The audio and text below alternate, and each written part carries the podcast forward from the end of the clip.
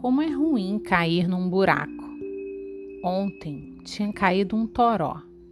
As pedras da rua ficaram todas soltas, assanhadas, como se fossem os cabelos do chão e uma mão gigante tivesse bagunçado o penteado inteiro. Tinha pedra e buraco pequeno para todo canto, muito lixo pelo meio da rua. As sacolas abertas, possíveis obras dos cachorros. O fato é que a rua estava uma bagaceira, buraco nela toda, principalmente um enorme do lado do muro do colégio. E foi justo nesse buraco gigante que o coitado caiu. Vinha andando devagar, arrastando uma corda, todo magro e com jeito de quem daqui a pouco morreria de fome. E aí despencou.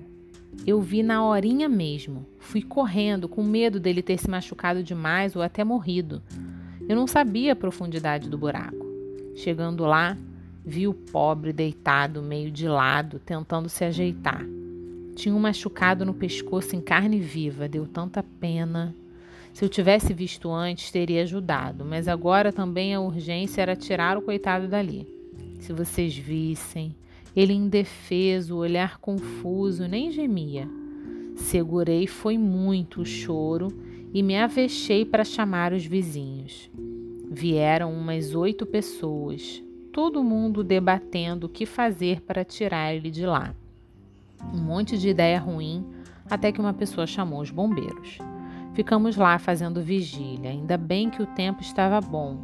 Nublado, podia chover de novo para o fim da tarde. O pobre dentro do buraco não se mexia e não reagia, só olhava para a gente com os olhos tristes, assustados. Às vezes, conformados mesmo. Não tinha força nas pernas, talvez estivessem quebradas devido à queda muito brusca. E também o susto faz isso. Pior que os bombeiros não chegavam. Eu, pessoalmente, nunca tinha visto os bombeiros em parte alguma. Não tinha visto nenhum incêndio, nenhuma pessoa tentando se matar, que eles tentassem convencer a viver, nenhum animal em cima de um pé de pau, nenhuma situação de risco, de morte para dar jeito. Se eles viriam, com certeza ia custar. Já tinha gente querendo ir fazer o almoço, cansado da situação, Aí fiquei invocada. Tinha ali um coitado, frágil e sozinho, machucado num buraco fundo e as pessoas queriam só viver normalmente? Cadê o coração dessa gente? Viram que eu estava tão braba que um deles se alumiou e teve a ideia de cavar as bordas do buraco e destruindo o buraco pela beira até ir ficando menos buraco. Pense num trabalho. Tinha que tirar as pedras também a chuva arrancou e ofolosou uma aqui, outra ali, mas era tanta ainda. Só que eu me comprometi. Quem tinha enxada e pá, trouxe. Eu e outro rapaz fomos os mais trabalhadores. Os outros faziam um pouco e logo cansavam. Voltavam depois de 20 minutos ou mais, mas eu estava decidida. Eu nunca tinha visto tanta tristeza num olhar. Tirava uma pedra a muito custo e pensava no pescoço em carne viva que precisava ser lavado, precisava de um remédio. Tirava outra pedra, tirava a terra, botava no carrinho de mão. O tempo todo pensando se ele sentia dor, se estava com frio, se estava com medo. Como é ruim cair num buraco, depender dos outros, depender que exista gente boa para lhe acudir. O buraco mesmo só ficou melhor quando eram mais cinco horas. E como eu tinha previsto, começou a chover. Aí foi uma correria da molesta para tirar ele de dentro. Quem entrou foi Virgílio, amigo do meu marido, e o filho de Aline, cabeleireira.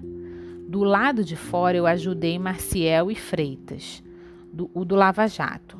Ajudei como pude, segurei as duas pernas enquanto Freitas pegava pela cabeça e Maciel pegava por trás. Quando o bichinho estava no chão da rua, já fora do buraco, eu me lasquei de chorar. Foi um alívio tão grande, quis adotar para mim, amarrar no terreno do lado da minha casa, na sombra, nunca mais deixar ele ficar magro e com bicheira. O bichinho, meu Deus. Eu fiquei com ele na chuva, pastorando para ninguém fazer o mal, esperando para ver se os bombeiros vinham. Quando chegaram, o jegue já tinha se levantado. Não quebrou as pernas. O congelamento era dos nervos. Trouxe ele para o lado de casa. Lavei a ferida, deixei ali protegido da água, onde tinha mato para comer. Fui cuidar da vida. No outro dia, parece que o dono já tinha levado. Redemoinho em dia quente. Jari de Arraiz.